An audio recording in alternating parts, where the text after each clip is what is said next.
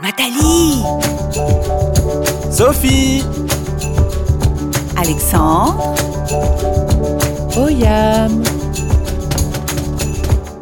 Tam Tam, puis Dame.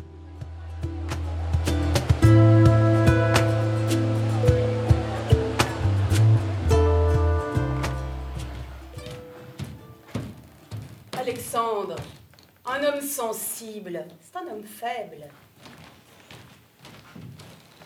Alexandre, un homme maniéré, c'est un homme gai.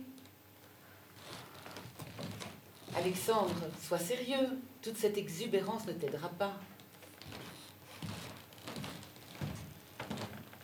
Mais pas de sens pour qui? Non, je suis pas comme tu le penses. Non, je suis pas faible parce que je suis sensible. Non, je suis pas gay parce que j'ai des manières. Bon, cependant, je dois avouer que jouer avec l'excès ne m'a pas toujours rendu service. Je vous le confesse, je n'ai pas été un adolescent très facile. Je faisais tout bonnement le contraire de ce que les adultes me disaient. Quel plaisir de contredire l'autorité, sous prétexte que du haut de mes 14 ans, la vie n'avait plus de secret pour moi. Mais j'étais loin de me douter de la tempête qui allait s'abattre. Septembre 2014. Le film Intouchable est choisi pour représenter la France aux Oscars.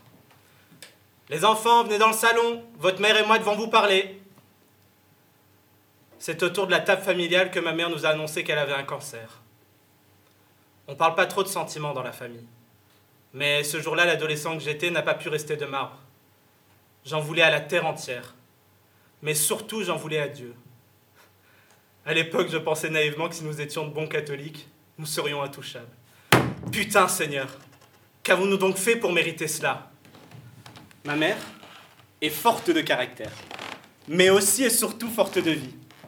Aide-soignante de métier, elle a jamais cessé de donner sa vie pour les autres. Et en plus de ça, le week-end, elle retroussait ses manches pour travailler dans notre jardin en Lorraine pour que nous ne manquions pas de bons légumes de saison. Mais ma super-héroïne a laissé place à une femme faible, sans envie, sans rire, sans cheveux. J'ai vu ma mère dans des états physiques que je ne souhaiterais aucun enfant de voir. J'ai cette image dans la tête.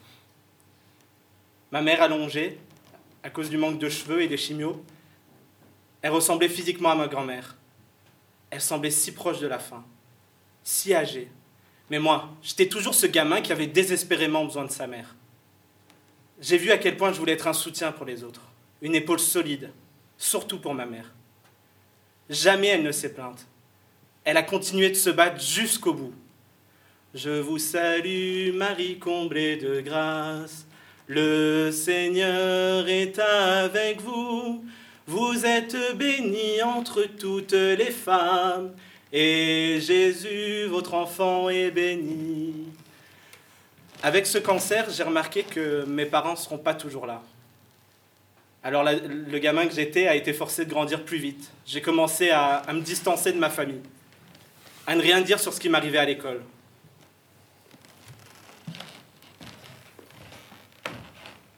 Et regardez le mammouth et gros Hé, grosse vache Cours plus vite Et bouboule, mange pas tout Gros lard C'est ma place Dégage Qui pourrait t'aimer?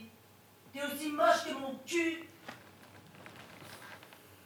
Le collège, c'est la partie de ma vie que j'aurais préféré effacer. La méchanceté à l'état pur. J'aurais préféré recevoir des coups, avoir des bleus et passer à autre chose. Mais les bleus de l'être et du cœur sont comme tatoués sur mon âme. Je gardais tout enfoui en moi. Je ne disais rien. Mais je ne me rendais pas compte à quel point cela me détruisait.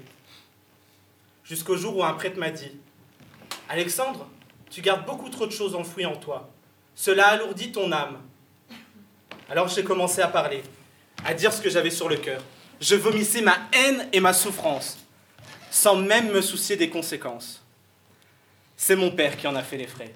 Je lui en voulais d'être spectateur, de ne rien faire avec moi, de ne rien dire. Mais surtout, je lui en voulais de me dire cette phrase que j'ai entendue une bonne centaine de fois. Alexandre, fais confiance au Seigneur. Lui seul peut t'aider. Prie. Mais où était Dieu quand ma mère vomissait? Où était Dieu quand je voulais me suicider à cause de mes camarades de classe? J'avais besoin d'un vrai dialogue, d'une vraie relation père-fils, et pas d'enseignement religieux. Ce qui nous tue pas nous rend plus forts. Mais moi, à bien des moments, j'aurais préféré mourir. Un an plus tard, ma mère avait niqué le cancer.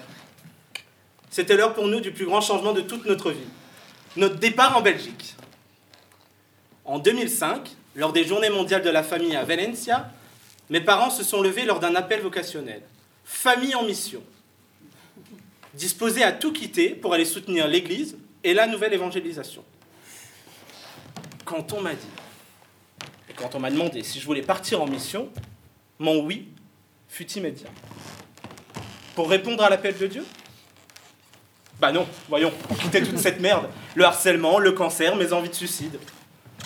Ah, la Belgique, terre d'accueil, m'a permis d'être là aujourd'hui en face de vous. Mais je ne peux que remercier le ciel pour cette vie aussi folle qu'insensée. Aujourd'hui, je partage cette phrase de mon père Fais confiance au Seigneur. La foi, c'est un héritage inestimable que mes parents m'ont transmis comme ils ont pu.